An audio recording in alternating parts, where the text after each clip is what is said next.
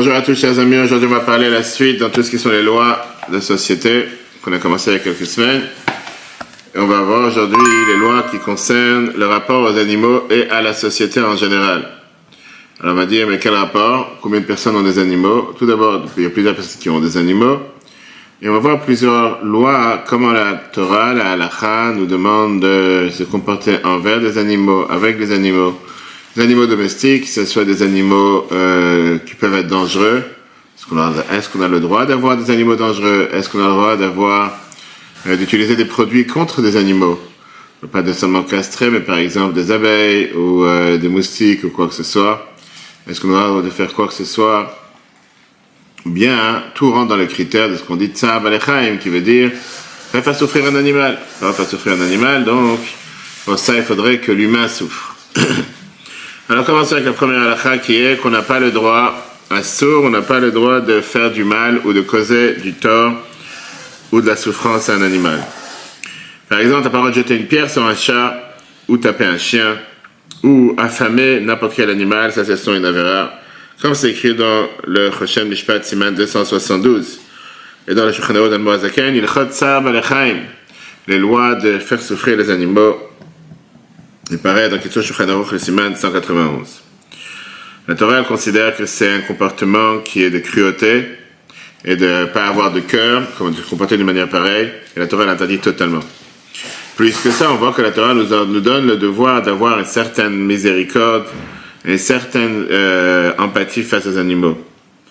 Et de tout faire pour libérer un animal qui est en danger, par exemple. Tu vois un chien ou un chat qui a été bloqué dans un couvercle de voiture ou un couvercle de moteur ou sur un toit et qui ne sait pas comment s'en sortir, ou tu vois un animal affamé ou qui a froid, on doit lui donner à manger et à boire et peut-être trouver un refuge.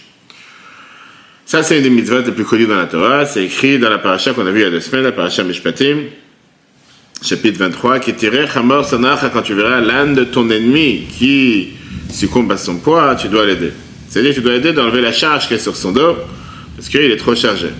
Et ça, c'est un exemple duquel les Chachamim ont pris le de l'interdiction de Tzab de ne pas faire souffrir un animal et le devoir de les sortir de leur souffrance.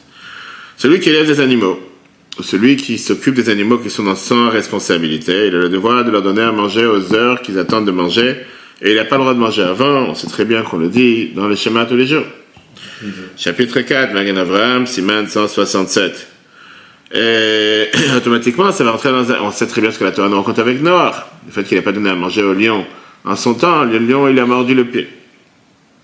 Néanmoins, on a le droit d'utiliser les animaux pour faire tout ce qui peut amener, on va dire, une, une aide à n'importe quelle personne. Par exemple, chevaucher un cheval, parce que tu n'as pas d'utiliser un animal tu n'as pas de monter sur un cheval, c'est quelque chose qui a toujours été, ou parce que c'est l'équitation, c'est quelque chose qui peut amener la santé à certaines personnes, sentimentale, et même si c'est pour du sport.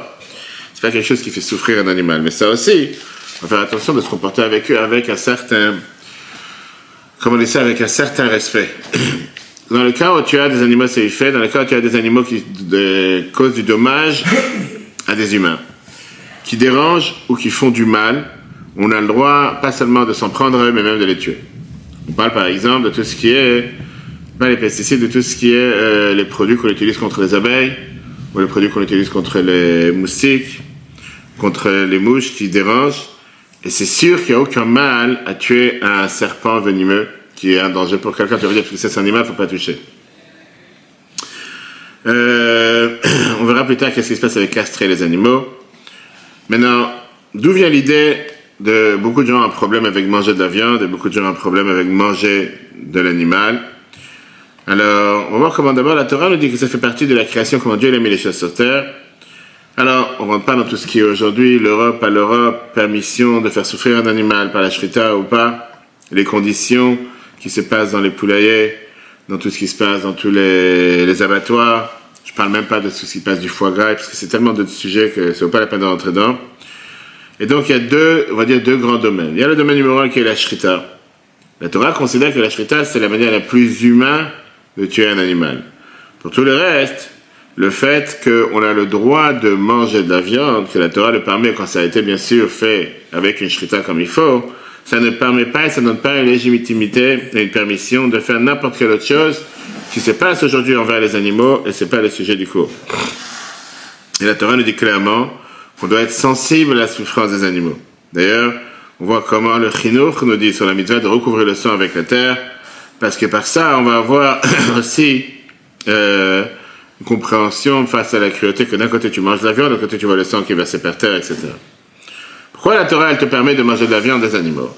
La Torah, elle te dit parce que le but de l'animal pour lequel il a été créé, c'était pour aider au monde et pour aider l'humanité en général. Trumatadesh, Siman 105. Et quand quelqu'un utilise cette énergie pour pouvoir remplir la mission qu'il a sur terre et faire la Torah et les mitzvot, ces animaux s'élèvent aussi à un niveau plus élevé.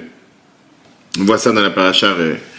Une question qui se pose régulièrement par rapport à castrer les animaux, est-ce qu'on a le droit de castrer un animal L'Agmara nous dit, c'est l'Agmara Shabbat page 110, d'où on sait qu'on n'a pas le droit de castrer un humain.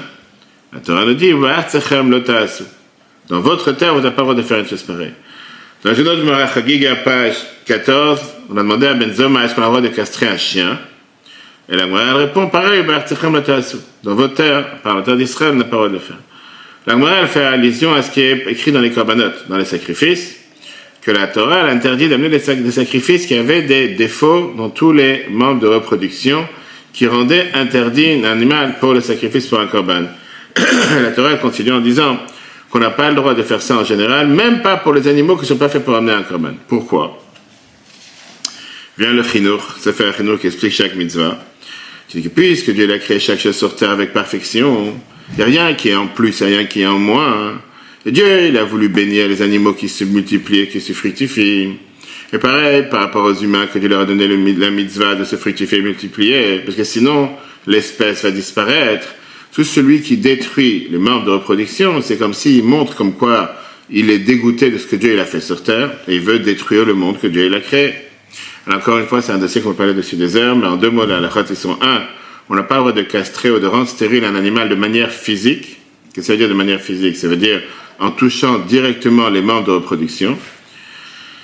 Après, tout ce qui est castré de manière chimique temporaire, par tout ce qu'on appelle des piqûres ou quoi que ce soit, ça rentre pas dans toute cette interdiction.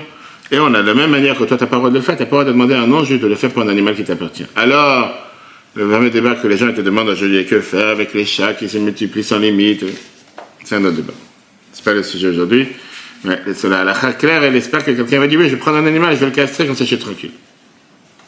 Et c'est pour ça, oui, que d'après la quand les gens te demandent une question, est-ce qu'on a le droit d'avoir un chien ou un chat Il y a beaucoup de ramifications, de détails halachiques.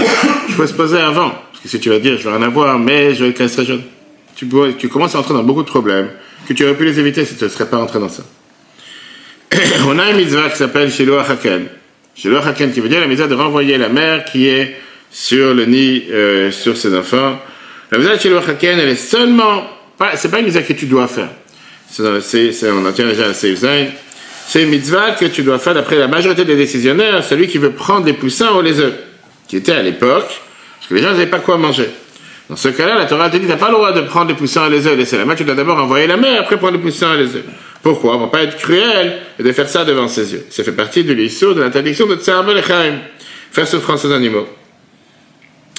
D'autres décisionnaires te disent, non, c'est une mitzvah que tu peux faire même si tu n'as pas besoin des poussins et des œufs, parce que le Zohar te dit qu'il y a quelque chose de bien spirituel à l'intérieur. Mais non, néanmoins. Même si on n'a pas besoin des œufs. Même si tu n'as pas besoin des œufs, etc. Mais encore une fois, la sgoula et la mitzvah de Shiva Hakan, c'est qu'il y a qui quand c'est pas comment tout de suite voir. La Torah, elle te dit pas, faut que tu en ailles chercher. Quelqu'un m'a raconté il y a pas longtemps qu'il a payé de l'argent, il a payé de l'argent à quelqu'un et qu'il a dit, tiens, je vais te montrer un truc, tu vas avoir un enfant. Viens, je... La Torah dit, c'est pas au hasard. C'est si sur ta route tu rencontres. C'est pas un devoir d'aller chercher particulièrement, comme les gens te disent, tout est bon pour faire de l'argent. Non. Si tu rencontres sur ta route, si tu veux faire la misère. Regarde dans le texte, qui est carré quand le fenecha, quand tu vas rencontrer un nid d'oiseau devant toi, shalach, tu dois envoyer la mer et tu pourras prendre les enfants. Ça, c'est le misère Ça veut dire que si dans ta route, tu rencontres un oiseau qui est sur un nid où il y a des poussins ou des œufs, tu peux envoyer la mer pour prendre des poussins ou des œufs. Encore une fois, comme j'ai dit, la majorité des décisionnaires te disent c'est seulement à condition si tu as besoin d'avoir euh, les œufs ou les poussins. Certains te disent que non. Comment on fait cette mitzvah, etc. On ne pas dans les détails, mais le Zohar te dit que l'idée qui se cache derrière, c'est quand l'oiseau il va voler ou il va chercher ses poussins ou les œufs, Dieu va avoir pitié sur nous. Le Zohar, il est ramené dans Rabbeinu Bechaye. Tout de suite Rabbeinu Bechaye t'explique qu'en faisant cette mitzvah, c'est amener la miséricorde sur le monde. Parce que le fait que tu as envoyé la mère, maintenant elle a de la peine, et elle se, elle se soucie sur le fait que son île a été détruit, détruit et ses enfants ont été éloignés, et qu'elle a envie de se suicider grâce à ça.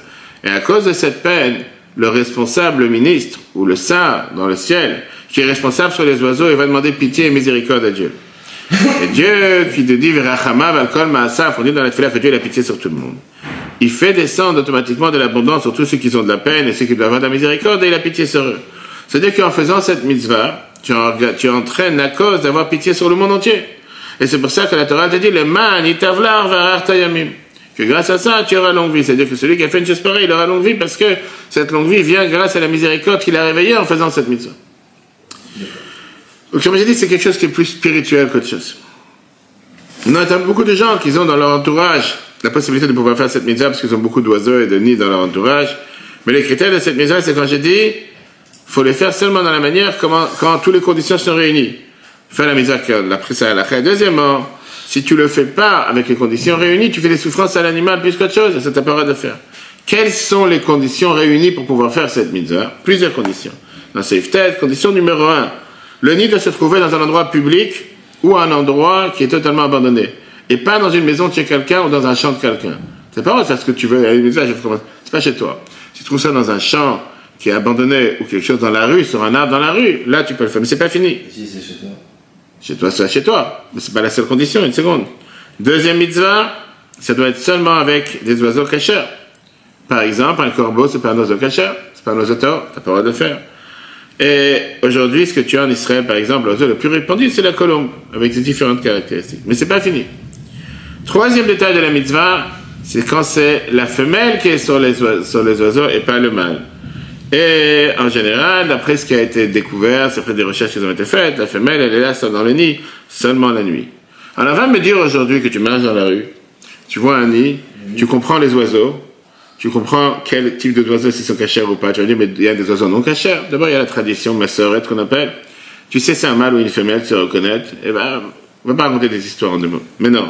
Comment on fait cette mission On te dit qu'on doit attraper la colombe, par exemple, par ses ailes, et la faire envoler. À ce moment-là, tu peux prendre le reste, et c'est pas prendre le reste pour toi, tu peux très bien, après, les remettre dans le nid, et qu'elles puissent revenir. C'est pas que tu es obligé de les garder. Tu dis, ah, je vais garder les poussins, qu'est-ce que je vais faire avec, ou je vais les jeter où? Ou garder les ailes. C'est l'idée que tu as envoyé, mais après, une fois que tu l'as envoyé une fois, elle va revenir aussi. C'est pas interdit. Mais il faut en tout cas qu'il y ait toutes ces conditions réunies. Comme j'ai dit tout à l'heure, est-ce que tout le monde le fait? Est-ce que tout le monde réunit toutes ces conditions? Pas forcément. Ok. Mais. Et si tu fais mal? Si tu fais mal, t'as fait du mal à un animal pour rien? T'as pas le droit de faire un animal pour rien? C'est ce que la Torah te dit T'as pas le droit de faire un animal pour rien.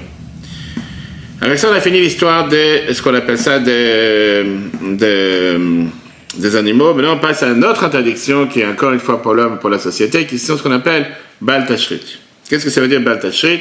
Tashrit, ça veut dire on n'a pas le droit de détruire. La Torah t'interdit de détruire n'importe quelle chose que tu peux utiliser. La Torah, elle est pour le recyclage, la Torah, elle est pour l'écologie. C'est une interdiction de la Torah qui est connue sous le nom de. La Torah t'interdit un tel comportement.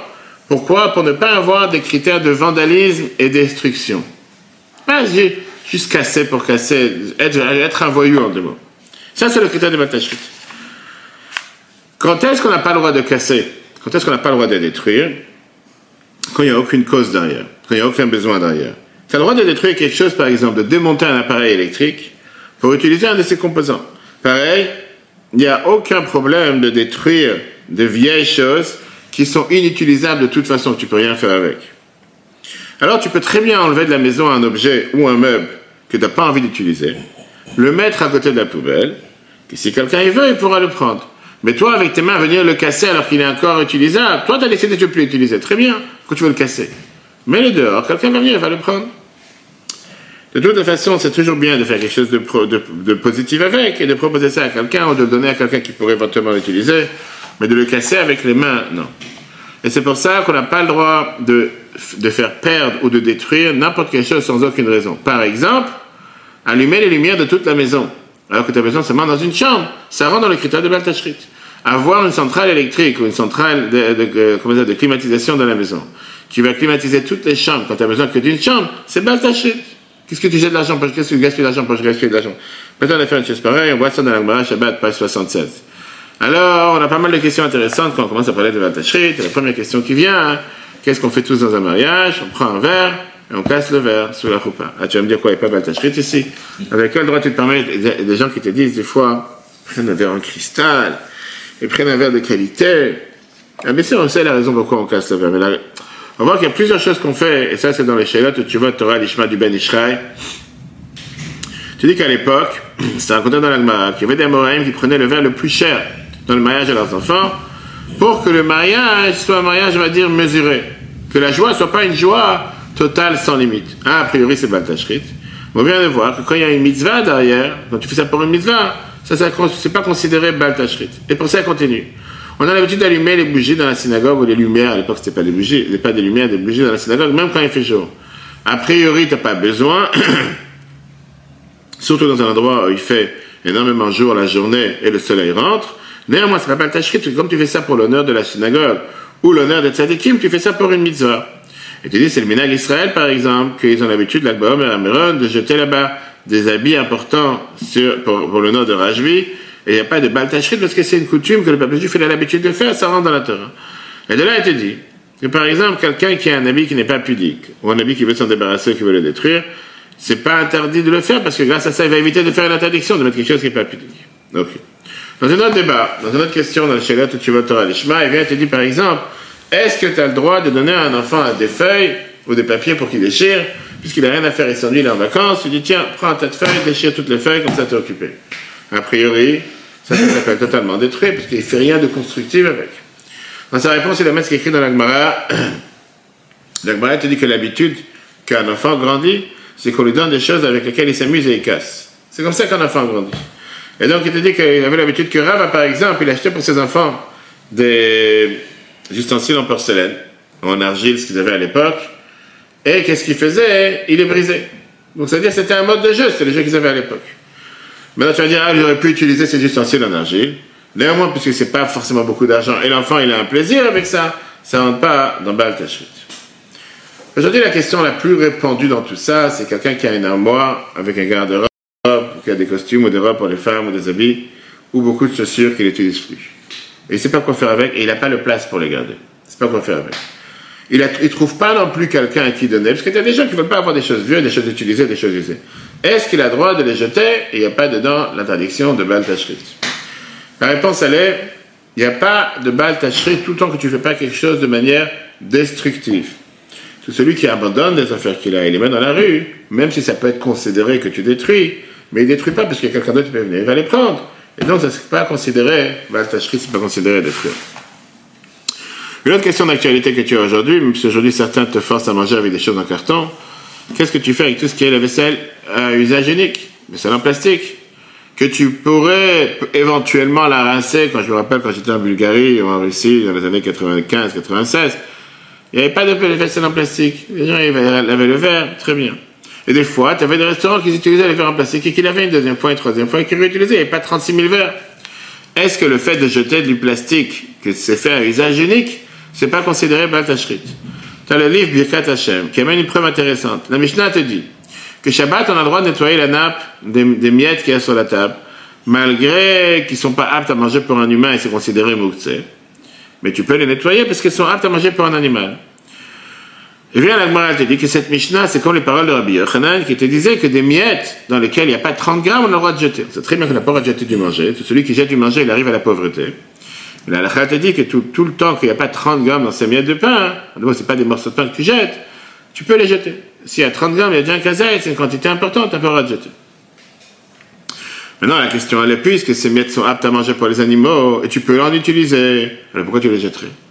Et dans ça, tu peux commencer à rentrer dans des centaines de détails. Les pots de carottes, je sais pas, les que gens disent. Je me rappelle quand j'étais en Russie, les gens te donnaient ça pour les lapins. Ils, venaient les garder, ils venaient les prendre pour leurs lapins, pour leurs trucs. Tout, tu peux utiliser. Donc, qu'est-ce que tu cuisines Tu vois des gens qui cuisinent. Je parle pas de tous les grands chefs cuisiniers qui te prennent une pomme de terre, qui te prennent juste le carré du centre et toute la 80% de la pomme de terre est partie à la poubelle. Ça, c'est 100% baltachrit, on ne peut pas dans ça. Ça, c'est vraiment jeter, gaspiller du manger, on n'a pas le droit. Je parle dans n'importe quelle maison, tu enlèves les pots, tu enlèves ci, tu enlèves ça, et tu pourrais toujours trouver quelqu'un qui va les utiliser pour ces animaux autre chose. Viens là, la elle te dit que puisque c'est quelque chose que tu ne peux pas utiliser pour sa source originale, et l'habitude de les jeter, il n'y a pas d'interdiction.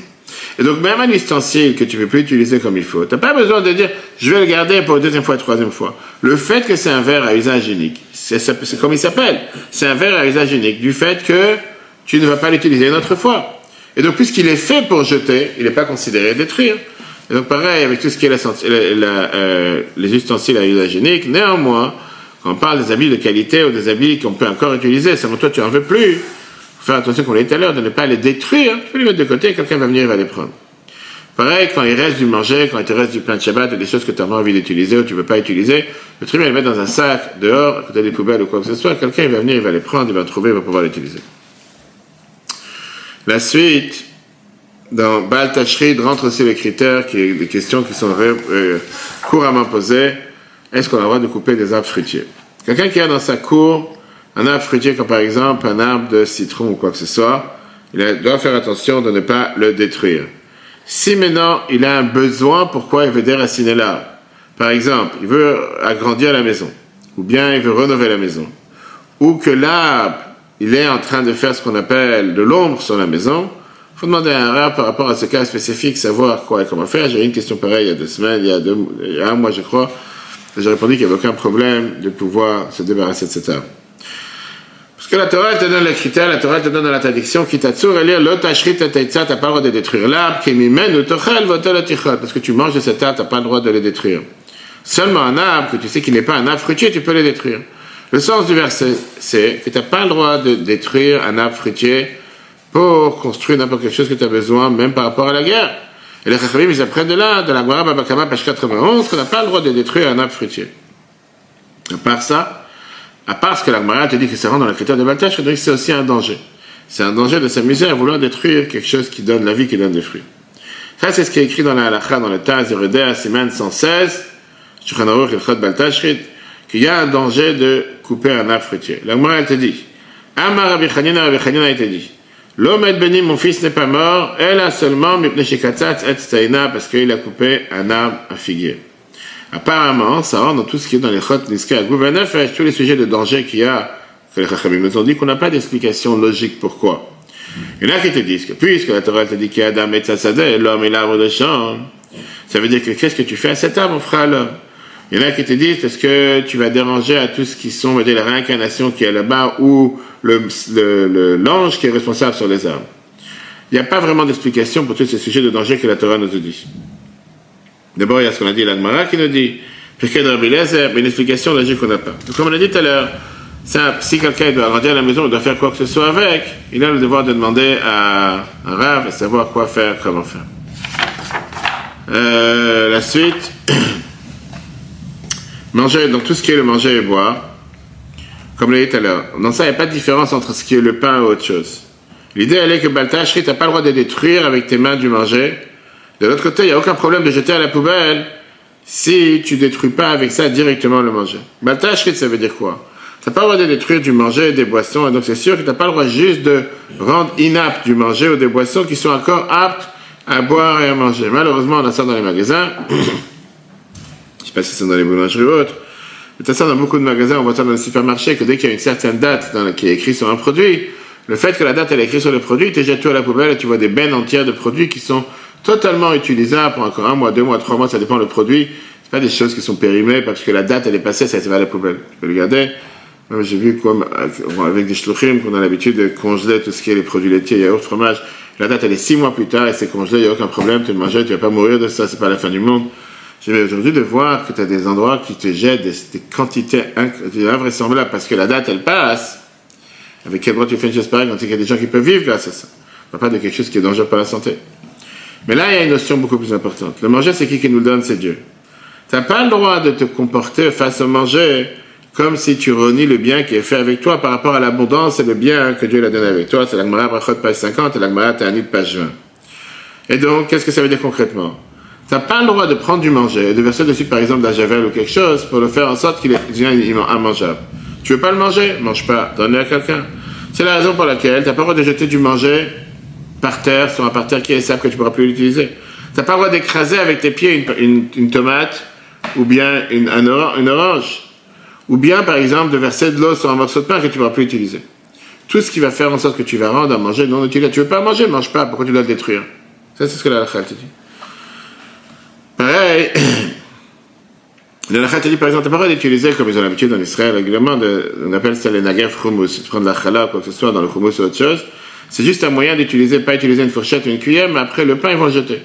C'est comme si c'est utilisé juste pour manger le hummus ou des salades, ou les pitotes, mais le pain, en l'histoire, ils ne peuvent pas manger tellement de pain. Pourquoi tu utilises du pain? Prends une cuillère, tu prends le pain et tu utilises le manger, pas le jeter. C'est pas juste quelque chose qui est y a un autre problème qu'on a avec tout ce qu'on parle de manger, c'est tout ce qui est les décors, les décors, je sais pas si c'est asiatique ou pas, mais les décors esthétiques qu'on fait par rapport avec les fruits et les légumes.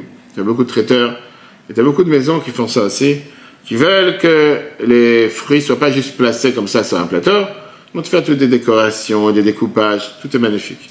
Mais combien, pas seulement, à part le fait qu'il y a beaucoup qui va à la poubelle, beaucoup de, de ça, c'est des, des, des, des, fruits entiers qui sont jetés, que quelqu'un d'autre, le, le, fruit n'aurait pas été découpé de cette manière, il l'aurait utilisé. Et là, le fait que tu as détruit, tu as, découpé le fruit de cette manière, c'est une très belle décoration, c'est magnifique. Prends des fruits artificiels, quoi qu'il prendre des fruits vrais. Et tout ça, quand tu vois les quantités que les traiteurs jettent à la poubelle, je dis, je vois régulièrement, c'est juste hallucinant le temps que ça a pris pour préparer. Je parle pas de ce que tu as payé, et tout va à la poubelle, et c'est des fruits de qualité, c'est des fruits que les gens peuvent vivre avec. Oui, après il y a des lois des fois. De quoi Oui, que quelqu'un qui a été. Alors j'ai d'accord avec toi, alors depuis le départ, ne commande pas. Depuis le départ, ne fait pas, bien sûr. Ils disent que, tu vois, parmi disent des fois que des salades qui ont été mises sur les assiettes, sur les tables, le fait que les gens ont pu toucher avec, on n'a pas le droit de réutiliser. Je suis d'accord. Mais quand tu vois, prenons un exemple en Israël. C'est très courant. Je ne connais pas en France. En Israël, tu vois que dans des restaurants, par exemple, quand tu vas dans un restaurant, n'importe quel restaurant, puisque tu as commandé un plat, ils t'amènent avant ça des salades, 10, 15, 20, 30 salades, des petites assiettes. Je ne sais pas si c'est une caméra quoi ça. Des fois, tu te dis, mais c'est hallucinant le, la quantité de manger qui part à la poubelle. Personne ne va manger 30 salades. Personne ne va manger 15 salades. C'est du n'importe quoi. Mais c'est juste, je sais pas, c'est partie du restaurant. Je sais pas comment il, comment il perd pas d'argent avec ça. C'est pas, il paye pas ce que ça coûte vraiment. Je sais pas si c'est, paye ce que ça coûte. C'est en plus officiellement. C'est plus que tu as commandé un plat, tu as commandé un repas. Donc il te dit au départ, c'est au départ, première entrée, il te dit 15 salades. Et c'est les concurrences entre chaque restaurant. Combien chacun t'amène plus? 15, 20. Tu n'as pas mangé 15 salades. Si on t'aurait dit que sur chaque plat tu dois payer, je ne sais pas combien. Je ne parle pas de ce qui se passe quand tu vas dans des hôtels, où tu as des buffets sans limite, et tu as des mangeurs sans limite, et tu vois des gens qui remplissent des assiettes sans limite. Et quand les gens ils se lèvent de table, trois quarts restent sur la table. Tu dis, mais pourquoi? C'est des choses que des gens ne mangent jamais. Tu me demandes à quelqu'un, j'ai dit, j'ai fait ce test, qu'à chaque fois que je suis je m'amuse à faire ça. Tu parles avec des gens, qu'est-ce que tu manges chez toi le matin? Il dit, je mange du pain, du beurre, du fromage, peu importe. Morceau de gâteau, je mange pas le matin, j'ai pas attention. Pourquoi tu es venu ici ce matin, tu as pris du saumon, et je ça, et, des, trucs au fromage, et des pâtes au fromage, et des pizzas. Bref, tu t'es dit, je vais faire le tour de tout ce qu'il y a. Je arrivé sur la table, j'ai posé cinq assiettes. Tu sais que tu vas pas les manger. Et je parle pas des familles qui viennent avec des enfants. Tu, vois les montagnes de manger qui restent après, mais c'est juste. La te dit, c'est bien ta Pourquoi juste jeter pour jeter? Ça, déchire le cœur. Comme tu dis, c'est des choses qu'on ne peut pas réutiliser après. C'est des choses qu'on ne peut pas remettre sur les tables, peut. Si c'est des produits fermés, comme des fruits ou des autres qui ne sont pas utilisés, les gens, ils vont peut-être peut-être les Mais sans ça, c'est juste un truc de fou. Ça, c'est le critère de la qui est, fais attention, tu prends, pas jeter cette porte. C'est juste parce qu'il y a un manque de respect face à l'abondance que Dieu t'a donné. Si moi, je me rappelle toujours, je disais à chaque fois aux enfants quand j'étais en Ukraine en 94, euh, du mois de juin jusqu'à octobre, on organisait à chaque fois du manger pour des centaines de personnes qui étaient à la synagogue. C'était quatre ans après le communiste qui venait. On, voulait faire en sorte qu'ils viennent au milieu des personnes, on dit qu'il y a un repas après, pour 100 personnes chaque matin, avec boss, de la soupe aux betteraves, avec des fois avec euh, du sarrasin, avec des pommes de terre, des fois il y avait du poulet. Il fallait voir des adultes qui se jetaient par terre. J'ai des photos. Des adultes qui se jetaient par terre pour ramasser une cuisse par terre. Parce qu'ils restaient dans une assiette, une cuisse. Ils avaient tellement pas quoi manger à la maison que les gens ils mettaient de côté. Ça déchire les côtés. Toi, tu es là à la maison en train de jeter je sais pas quoi, t'as pas fini, c'est pas grave, ça va à la poubelle, t'as as cuisiné ça hier, c'est pas frais, c'est pas d'aujourd'hui, tu jettes tout ce qui reste. Là, tu as des gens qui sont pas quoi manger. Et que pour eux, ils sont prêts à se déchirer entre eux pour une cuisse de poulet. Et ça existe, malheureusement. Pas dire que c'est quelque chose qui n'existe pas.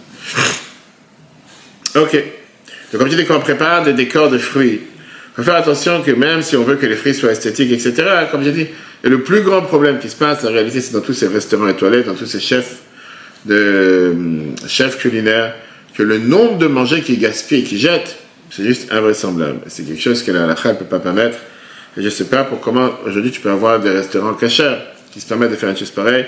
Aujourd'hui, on n'a même pas touché l'idée du foie gras et tout ça, que même pas commencé à rentrer dedans. Quand on parle du pain, la plus forte raison, quand on parle du pain, la Torah elle te dit on fait énormément attention au pain. Le pain, c'est un manger important. Il faut faire attention particulièrement dans la halakha, c'est écrit qu'on n'a pas le droit de jeter du pain ni en hauteur ni loin. C'est pas seulement que tu n'as pas le droit de jeter à la poubelle. Ce c'est pas un jeu que tu jettes comme ça, comme. Euh, et donc pourquoi? Parce que ça s'appelle que tu fais honte au pain. On a parlé de ça dans les cours récemment. C'est-à-dire quoi Un pain, une fois, il est parti chez un psy, se plaindre que tu l'as fait honte. Non, le dit il faut respecter le manger. Shulchan Siman 171.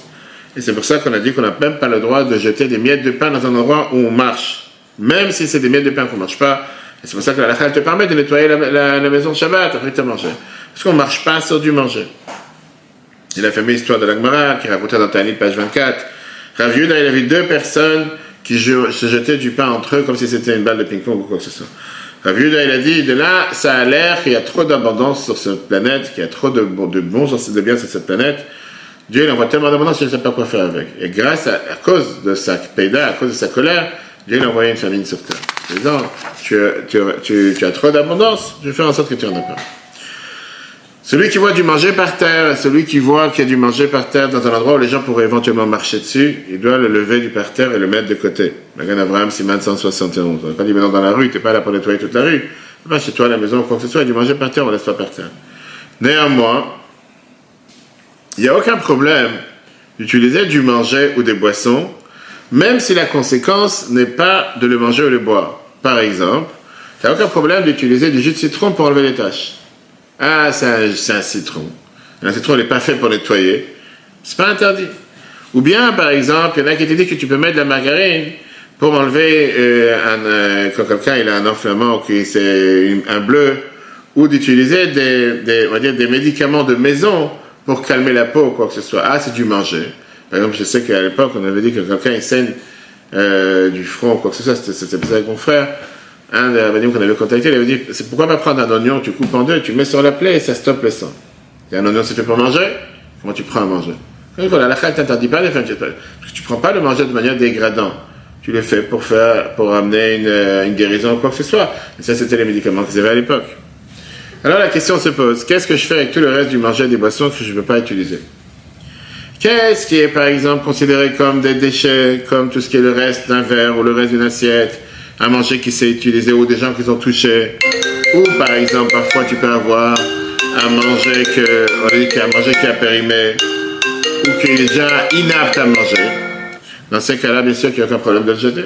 Surtout qu'on a eu depuis les corona, que les gens font attention de ne pas boire du même verre, etc. Ce qui est euh, apte à manger, on ne peut pas le jeter à la poubelle seulement si tu ne vas pas le manger. Et c'est pour ça qu'on a l'habitude de le mettre dans un sac séparé pour ne pas le mélanger avec le reste de la poubelle. L'Alacha continue en te disant qu'on peut rajouter. Dans tout ce qu'on vient de dire, ça ne rend pas le critère de l'eau. Le critère de l'eau, il est différent de tous les autres boissons. Tu as le droit d'utiliser l'eau de n'importe quelle manière possible et c'est pas considéré que tu détruis l'eau. Parce que tu dis, si c'est comme ça, comment tu laves la voiture, comment tu arroses de par terre, etc. Parce que l'eau n'est pas faite seulement pour boire. L'eau, elle est faite pour n'importe quelle autre chose. On voit bien qu'on utilise l'eau pour une douche, on utilise l'eau pour donner à boire à des plantes, on utilise l'eau pour nettoyer, et on peut utiliser l'eau aussi pour s'amuser, pour des parcs d'eau, pour des piscines, pour des jeux d'eau. Et l'interdiction, c'est seulement de détruire. C'est faire couler l'eau pour faire couler l'eau. Comme des fois tu as des enfants qui ne font pas attention, qui te laissent au robinet couler. Ça, ça s'appelle pas Mais utiliser l'eau pour un but, c'est pas interdit. Ça, c'est encore le temps. Sinon, si tu veux la semaine prochaine, on rentrera dans tout ce qui est Madame la Chavero entre un homme et son ami. On verra par exemple qu'est-ce que ça veut dire ne pas faire du mal aux autres, pas frapper les autres, pas maudire, pas faire honte, pas rabaisser. Ceci sont des critères, ne pas euh, truander l'autre. Et après, on aura le chapitre de tout ce qui est la chaîne faire euh, propager, on a vu ça dans le cours il y a deux semaines avec tout ce qui est les réseaux sociaux, des fausses informations ou faire du mal ou juste colporter sur l'autre ou détruire le nom de quelqu'un d'autre, ça c'est du la prochaine fois. Le cours en replay sur etora.fr, le cours de hier de Jala est un cours magnifique, on a parlé sur le bien-être émotionnel avec des différentes vidéos et conseils de vie tellement riches à des personnes comment surmonter dépression, anxiété. Je conseille à tout le monde de le voir sur etora.fr. Très bonne journée à tous et Dieu veut à la semaine prochaine.